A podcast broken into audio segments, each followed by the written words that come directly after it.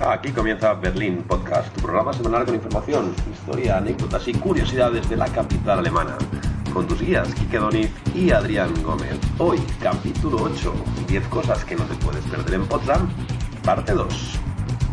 Hola a todos y bienvenidos al séptimo episodio de Berlín Podcast. Kike, ¿cómo estás? Hola Adrián, ¿qué tal? Bienvenido aquí. Bienvenido yo a ti. Te, te doy la bienvenida a nuestro podcast. Bueno, ¿qué, tenemos hoy? Pues tenemos tema de primerísimo nivel. Y es el otro día, la semana pasada, dejamos en el tintero los sitios más interesantes y más chulos que conocer en, esa ciudad maravillosa y misteriosa que es Potsdam. Y hoy vamos a completar nuestro recorrido pensado para visitar la capital de Brandenburgo en un día con sus lugares más emblemáticos y sobre todo con sus lugares más bonitos como era previsible, no nos dio la vida, no nos dio el tiempo y lo que queríamos comprimir en un solo episodio, bueno, lo hemos hecho en dos, pero ración doble que tienen de nosotros, nada mal. Por, el bien de nuestros oyentes decidimos no hacer un podcast de una hora, que era lo que parecía que se nos iba a quedar, y decidir comprimirlo, no comprimirlo y poder de alguna forma hablar de ese podcast que nos encanta, pues en dos episodios. Por ello hoy segunda parte y que recordemos que terminamos nuestro paseo el día anterior. Más o menos estaremos a media mañana y hemos conocido ya Wannsee, hemos conocido ya el palacio de Cecilienhof, Babelsberg. Nos hemos deleitado con la naturaleza radiante que nos rodea en Potsdam y nos vamos un poquito al centro. ¿Dónde comenzamos, Quique, en nuestra segunda parte de la visita? Pues vamos a encontrarnos primero la, Rathaus, que es el ayuntamiento central de, de Potsdam, y justo al lado vamos a ver una puerta maravillosa. Recordemos que las puertas de entrada de las ciudades marcaban las vías de entrada a cada una de ellas. De ahí vienen los nombres, ¿verdad? Adrián. Exactamente, Quique. En esta puerta de Nauen, que es una de las tres eh, puertas de acceso que queda en la antigua ciudad amurallada de Potsdam, es un caprichito que se dio Federico II. Porque otra cosa también muy a destacar de, de Potsdam es que vamos a ver muchos estilos arquitectónicos, decorativos y ornamentativos que no encajan en el momento en el cual se construyeron con lo que quieren representar de alguna forma Potsdam fue el lugar de descanso durante el periodo estival de los diferentes reyes que tuvo Prusia el 18 y el 19 y cada uno construía pues un poquito lo que más le gustaba. A Federico II le gustaba esa inspiración del gótico inglés y construyó esta puerta que por cierto está como muchas cosas en Potsdam tan tan tan tan bien restaurada que parece un decorado de una película. Sí, sí, parece que Babelsberg ha trasladado los estudios al centro de Potsdam, ¿verdad? Eh, exactamente, sí, sí. Es una auténtica maravilla. Eh, es uno de los sitios más bonitos probablemente que van a poder visitar los turistas cuando vengan a Berlín y, visiten también la ciudad de Potsdam, porque ese ladrillo rojo, esa fachada, es una ciudad muy cuidada, muy limpia, lo que todo el mundo se espera de Berlín, pero en Potsdam. Eh, me encanta que digas eso, Quique, porque efectivamente, ¿no? Cuando pensamos en una ciudad alemana ordenada, la gente hablando en silencio, poco ruido por las calles, eh, pues eso no es Berlín. Berlín es el tumulto, es el gentío, es el ruido, es el caos. Y precisamente en Potsdam nos vamos a encontrar justo todo lo contrario, que es esa tranquilidad, esa calma, las terracitas en verano, el mercadillo de Navidad durante el mes de diciembre. Y nos vamos a empezar a perder un poquito por sus calles, por ese barrio holandés con esas casas de techo a dos aguas, con el ladrillo rojo, tan tan características. Y que si me permites, una pequeña mención histórica. En Potsdam y en Berlín y en toda la zona noreste de Alemania pasó algo muy muy importante. Ya otro día lo nombramos, y es que a raíz de la guerra de los 30 años y a finales del 17, principios del 18, empezaron a llegar oleadas masivas de gente, de inmigrantes que estaban siendo en sus lugares de origen perseguidos por motivos religiosos y que encontraron en Brandenburgo, en Prusia y en Berlín y en Potsdam pues ese refugio que estaban buscando. Por ello ya de aquellas, en Potsdam se empezaron a cohabitar de alguna forma diferentes culturas, diferentes colectivos y diferentes religiones. Y con ello vemos que este barrio holandés, con esas construcciones tan características, fue una forma de hacer sentir bien a aquellos holandeses que llegaron en aquellos años a la ciudad de Potsdam. Sí, una de las características de los Hohenzollern, de esta casa real, es que fue bastante permisiva con las religiones.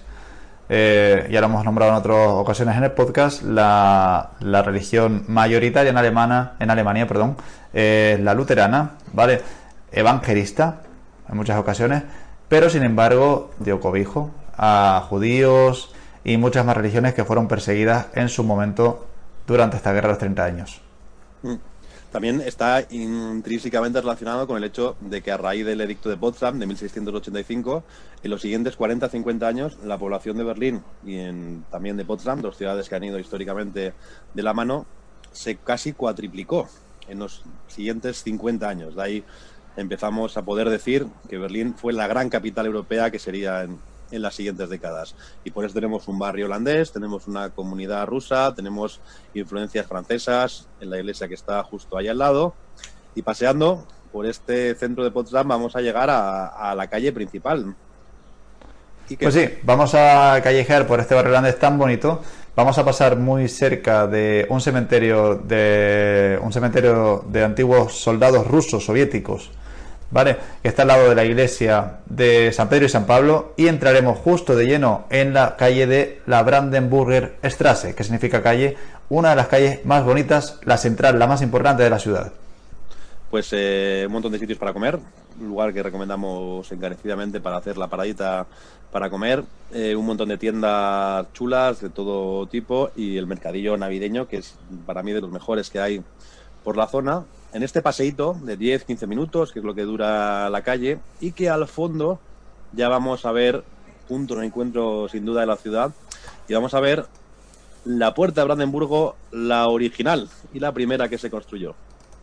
Pues sí, esta puerta de Brandenburgo fue construida en el año 1770, siete años después de la Guerra de los Siete Años, ¿vale? Y es súper importante porque Federico Guillermo, perdón, Federico II el Grande quería rememorar esta guerra. Puede ser, puede considerarse como un arco de triunfo, prácticamente, y es una puerta súper bonita. El, color es muy llamativo porque es un color crema, de hecho está recién restaurada y llama la atención de que sea tan brillante de color, ¿no? Porque eh, en general lo van a ver en Berlín, ¿no? los diferentes edificios no están conservados como deberían ser, ¿vale? Eh, están un poco dejados, la verdad. Pero en este caso en Potsdam sí que han, han hecho, han pintado, han renovado muchas fachadas, muchas puertas de entrada, por ejemplo, y vamos a verlo de lejos, como es la, la puerta de, de Brandenburgo de la ciudad de Potsdam. Además, fijándonos un poquito más en, en, los detalles, vamos a ver que es puro Federico, porque vamos a ver en la ornamentación de la puerta, pues seguramente las tres cosas que más marcaron su reinado. La parte militar, con esos torsos de guerreros grecolatinos que vamos a ver, la parte artística, evocativa y musical con un montón de instrumentos que están tallados y también pues ese amor que tenía Federico hacia el cuerpo humano, en este caso el, el masculino, con esos torsos desnudos perfectamente cincelados y moldeados, ¿no? Sí, sí, hay imágenes y semejanza, podrían ser algunos, pero no, no es, no es así. Es, puro, no. Es puro Federico II esta, esta puerta. Pues sí.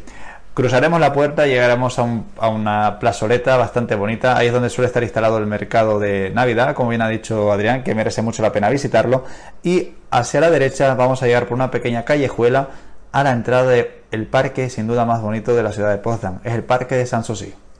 Correcto sin preocupaciones, ¿no? Como decía, como dice su nombre traducido directamente del, francés, porque enseguida vamos a ver un lugar que está hecho por y para el descanso y por y para el placer. Pero antes de llegar al punto focal de la visita, que sería el propio palacio, vamos a detenernos un momento a la derecha, eh, metido y encuadrado en lo bonito del lago, un templo, en este caso una iglesia, que se conoce como la iglesia de la Paz y que fue construida en la década de los 50 del siglo XIX por Federico Guillermo IV y que es también un canto y una mirada hacia esa multiculturalidad religiosa y de origen que vivía y que sigue viviendo a día de hoy en, en Berlín. Un templo que es muy importante porque a raíz de su construcción de 1845 y 1854 se convirtió de forma oficiosa en el templo en el cual los reyes de Prusia y posteriormente de Alemania se casaban, hacían las comuniones o hacían los servicios religiosos. Y es que es una mirada a los diferentes mundos del mundo religioso cristiano porque tiene un claustro románico con detalles e inspiración del arte renacentista del norte de Italia, como ese campanile que podemos encontrar, y también tiene, para ser un templo protestante, un montón de ornamentación en forma de esculturas y decoraciones. Pero luego lo que es el templo, que es muy pequeñito, muy recogido y muy carente de ornamentación, como es habitual en el mundo protestante. Es un popurrí de estilos italianos y de hecho el campanil eh, es una copia casi idéntica de la iglesia de San Clemente de Roma de verdad que merece mucho la pena la entrada. Eh, a ver, no se esperen una, una, iglesia católica por dentro. Los protestantes son mucho, obviamente, más con menos decoración. No hay prácticamente cuadros, eh, no hay casi ornamentación. Lo que sí merece la pena es el mosaico que tiene en el, en el, altar. Es un mosaico bizantino exquisito que deberían ver en primera persona si tienen la oportunidad de, de entrar, si está abierto. Y de paso, bueno, si tienen tiempo de sobra, pues bajar abajo para ver la tumba de Federico I el soldado y arriba está Federico Guillermo IV el Romántico, ambos con sus esposas. Exactamente.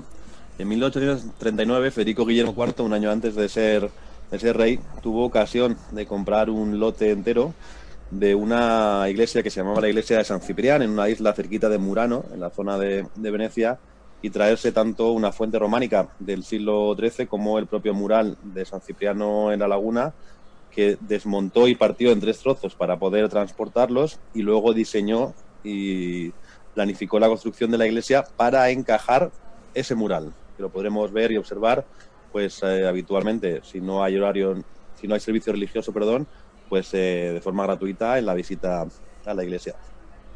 Exactamente. Bueno, y después de este paso por la iglesia, que es de verdad necesario, porque merece mucho la pena verla por dentro y por fuera, ese popurrí de estilos italianos tan bonito, yo saldría directamente por la por el jardín. ¿Tú qué opinas, Adrián? ¿Salimos por el jardín o volvemos a la entrada?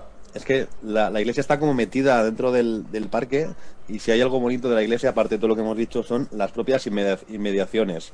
Los aledaños de la iglesia son muy, muy, muy bonitos porque está su construcción de alguna forma hecha para que sea una pieza más del parque y paseando por esos jardines poco a poco nos va a esperar pues ese momento, ¿no? El momento de quedarse con los ojos abiertos mirando a, a lo que es el punto focal de cualquier visita en Potsdam.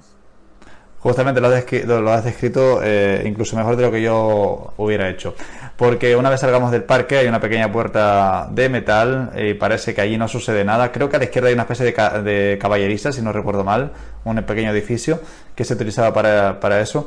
Y a la derecha, de repente, cuando no, no nos demos cuenta, vamos a mirar y nos vamos a quedar impactados. Vamos a ver algo impresionante. Vamos a ver un edificio en lo alto de una, de una colina con unas escaleras y un efecto maravilloso, ¿verdad?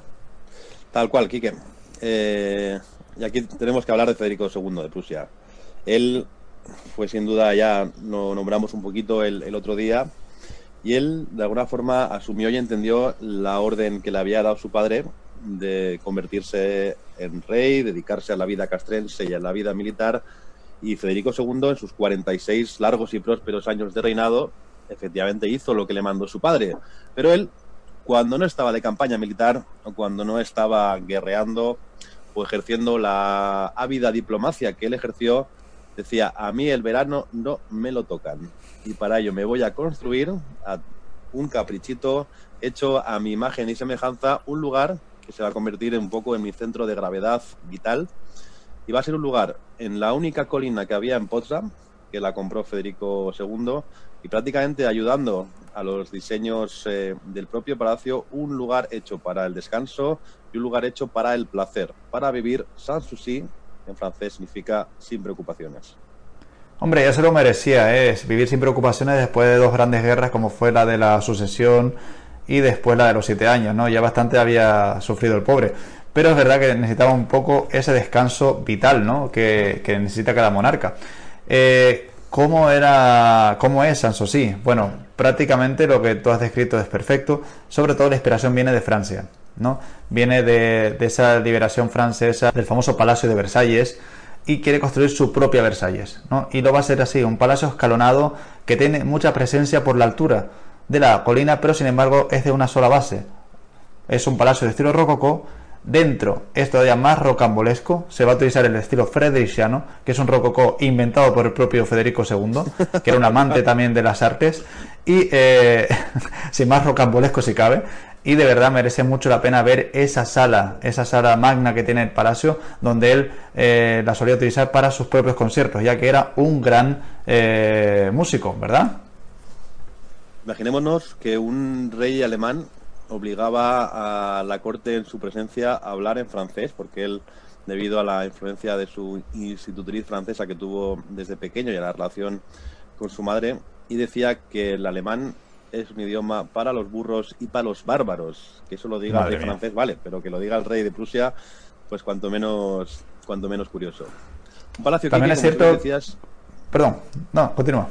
Como tú bien decías, de una, de una sola planta que está pensado para disfrutar sobre todo de los bonitos jardines, de esa subida que hay con viñedos e higueras a ambos lados y sobre todo en el cual perderse en complicadas e intrincadas eh, tramas palaciegas por esos eh, jardines tan, tan, tan, tan bonitos. Solo hay una pega de, esta visita del Palacio de Sanssouci y es que esas escaleras hay que subirlas. Efectivamente. O sea, el que quiera ver el palacio, las escaleras hay que subirlas, lo lamentamos, pero es la única manera de ver bien el, edificio. Y desde arriba disfrutaremos de una panorámica de la ciudad de Potsdam, de verdad que merece mucho la pena para la foto que se van a llevar de vuelta a casa. Bueno, y si acabamos con el palacio de, Federico II Grande, ¿a dónde nos vamos a dirigir ahora? Vamos a ver una. Vamos a ver un molino, un molino que realmente destaca por, por ser como ubicado en un sitio que no, no debería ocupar, ¿verdad? El emplazamiento de ese molino debería estar en otro lado. ¿Dónde debería estar? Pues ese molino es un vestigio de los muchos molinos de corte y arquitectura holandesa que había en Potsdam en el siglo XVIII. De los muchos que había es el único que queda y todavía está en funcionamiento. En algunos momentos del año lo ponen, lo ponen a funcionar y está más restaurado hace muy, muy poquito y espectacular y con este corte excéntrico que tiene, que tiene todo Potsdam. En caso de que nos haya quedado ganas de tomar algo, de echarnos algún refrigerio, justo al lado del molino podrán encontrar baños y también una pequeña tienda eh, para el turista, ¿vale? Con helados, refrescos, agua, etcétera. Y dentro del molino hay café, ¿vale? Por si los más cafeteros pueden tomarse el cafecito justo ahí. Y después vamos a continuar justo a la izquierda del molino Vamos a continuar por esa calle caminando y nos vamos a ver un emplazamiento precioso. Desde arriba vamos a ver el Parque Sanssouci y a la derecha nos vamos a encontrar otro palacio. Bueno, pues después de ver ese molino maravilloso, vamos a continuar la calle que está justo a su izquierda, paralelo al Parque de Sanssouci, y vamos a llegar a otro palacio. Vaya a ser el Palacio de la Grangerie, obra de Federico Guillermo IV el Romántico. Vamos a bajar por esas escaleras y nos dirigimos, Vamos a bajar por esas escaleras y nos dirigiremos de nuevo al Parque de Sanssouci, porque hay una cosa oculta, hay un edificio que de verdad, si no por los guías, no sabrían que existe. Y es de verdad súper excéntrico, como a veces era el monarca Federico II Grande. ¿Y de qué estamos hablando, Adrián? Estamos hablando de una casita de té circular y muy, muy pequeñita, con una decoración prácticamente salida de los sueños más horteras que nos podamos imaginar, porque todo brilla y todo es mm, excesivamente dorado, pero que se encaja en el estilo rococó de, Federico y se encaja en la moda que había en aquella en aquel siglo XVIII de los motivos orientales. Y vamos a ver pues este pequeño rinconcito, hay muchos rinconcitos en el parque de, de Sanssouci y de ahí ya iremos afrontando y acercándonos hacia la parte final de nuestra visita a Potsdam, que es el palacio en tamaño y seguramente en nivel arquitectónico pues más importante, ¿no? Por curiosidad, por diferente, por único, por bonito es Sanssouci, pero no podemos eh, tampoco pasar por Potsdam sin echar una vista hacia ese buen momento que la década de los 60 del 18 estaba viviendo Prusia con Federico al mando. Y es que El Palacio Nuevo. Este palacio se va a crear por Federico el Grande porque ha ganado una gran guerra, ha duplicado territorio y población, ha ganado esa guerra al Imperio Austrohúngaro. Y qué menos que tener un edificio acorde a lo que es la el acorde a lo que es Prusia actualmente. Ese edificio es magnífico, es enorme, tiene diferentes salas de fiesta, tiene cientos de habitaciones. Va a ser de verdad una de las cosas más impactantes del, del parque de Sanssouci cuando se abre al público, porque tiene que verse la grandiosidad de Federico Grande y la nueva Prusia. Exacto, Quique. Palacio ya con un... se empiezan a, dibujar pequeños toques eh, neoclásicos que empiezan a abandonar el rococó tan exagerado y sobrecargado de, Federico. La construcción es mucho más tardía. Hablamos de un Federico ya no en la efervescencia de la juventud, sino poquito más maduro, en 1769, que es cuando se acaba de, construir este palacio. Y la idea subyacente, aparte de mostrar el poderío de Prusia que tenía Federico, era que cuando venían delegaciones de otros países, él se iba a quedar en Sanssouci, pero que el Palacio Grande era para albergar u hospedar a las familias aristocráticas o reales que venían de otros lugares, ¿no? Era una forma de decir, usted está entrando en Prusia y esto es eh, el nivel que aquí manejamos. Sí, sí, Federico se lo, se lo montaba muy bien, ¿eh? Tenía su bungalow, ¿vale? De verano, y después tenía la casa de invitados ¿vale? Para no estar con molestias y, y estar aguantando a, a, los invitados que a veces uno no quiere tener en casa, ¿no? Que, bueno, ese palacio de verdad merece también la pena verlo por dentro, igual le puede, les, puede llevar una hora, hora y media, las entradas no son excesivamente costosas, creo recordar sobre los, dos, sobre los 12 euros y está abierto normalmente desde las 10 hasta las 6 de la tarde, con lo cual aprovechen también si tienen tiempo de sobra para poder visitar el Palacio Nuevo por dentro. Otra de las características, antes de olvidarme también, es que el palacio está dividido, está dividido en tres secciones, ¿vale? Está lo que es el palacio como museo y aparte tiene dos partes, ¿vale? Que lo utiliza, lo utiliza ahora mismo la, Universidad de Potsdam, ¿vale? Pero que se utilizaba en su momento para el área de servicio del palacio para luego llevar a, para luego ayudar a los invitados. Lugar también para los amantes de la música de muchos de las eh, open air y festivales de música clásica al aire libre que se hacen que se hacen un montón en los meses de mayo y junio y quedamos un auténtico espectáculo. Incluso con representaciones teatrales, con trajes de época y, con mucha y, bulliciosa actividad cultural que hay, que hay en Potsdam. Creo recordar, Adrián, que incluso hay un teatro dentro del Palacio Nuevo. ¿Puede ser? Sí, hay un teatro dentro y se monta un teatro, como de anfiteatro, en la parte posterior del, teatro, efectivamente. Mm. Sí, con lo cual el propio Federico tenía su teatro dentro del Palacio Nuevo para disfrutar de las grandes obras de la época. No olvidemos que hay un invitado más que peculiar de este parque Sanssouci, pero lo dejaremos para otro episodio. Un invitado francés muy importante, pero manténgase ahí a la expectativa de quién puede ser. Y yo creo que por último vamos a explicar cómo volver a Berlín en caso de que hayan terminado esta ruta de 10 cosas que no perderte en Potsdam. Una vez lleguemos al Palacio Nuevo tienen dos opciones, volver en bus, en guagua, desde el Palacio Nuevo hasta el parque, perdón, hasta el parque, hasta la estación de Potsdam, de la estación central de Potsdam, o hay una estación preciosa construida por el, el Kaiser Guillermo, justo al lado de la, del palacio, apenas 15 minutos caminando, vale, una estación súper bonita, que hay un tren que es el RB22 o RB20, no recuerdo bien, pero bueno, lo pueden manejar por Google y tan solo dos paradas les lleva hasta la estación central de Potsdam. Allí cogeremos el S7 de nuevo de vuelta para Berlín o el R1 que pasa cada hora. Y yo creo que con esto y un bizcocho. Pues hemos pasado un día estupendo, Kike, en Potsdam. Recomendaciones finales: mucha agua y evitar las horas de máximo calor, aunque parezca esto extraño decir, en los días de verano, calzado cómodo para andar, porque en Potsdam se anda. Vamos a pensar de que las distancias eh, son largas, el recorrido, todo lo que hemos dicho, si lo hiciéramos andando desde el principio al final, estaríamos hablando de más de, de 11-12 kilómetros y bien preparados y pertrechados para el frío y la humedad en invierno, porque como hemos dicho, a Potsdam lo rodea ríos y lagos, prácticamente es un terreno muy pantanoso y con ello llevar siempre buen calzado de invierno, buen calzado de lluvia y preparados para el frío, porque también en invierno es frío. Exactamente, sí. Remarco todo lo que has dicho porque es cierto. Pues nada, Adrián, eh, ¿qué te digo? Encantado de verte acompañado en un nuevo episodio. Potsdam siempre ha sido una de mis excursiones favoritas. Hace mucho tiempo que no, que no hago una excursión a Potsdam y la he hecho mucho de menos. Y espero que nuestros oyentes hayan podido disfrutar como nosotros enseñándoles otra ciudad de esta Alemania actual. Pues Kike, el placer ha sido mío sin duda y nada, emplazamos para la siguiente semana y el siguiente podcast. Recordaros que nos podéis encontrar en, Google Podcast, en Spreaker, en Spotify y en iBox. Y seguirnos, por fin, por redes sociales en, en Berlín Podcast, en Facebook y en Instagram y en ese maravilloso blog y página web que es insideberlin.org. Correcto, Adrián. Nos vemos para el siguiente episodio. Un abrazo, Quique. otro para ti.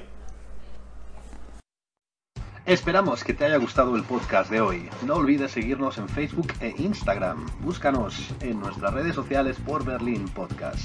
Y para más información de la ciudad, visita insideberlin.org, el mejor blog en español creado por guías locales. Te esperamos la semana que viene para seguir conociendo Berlín desde dentro.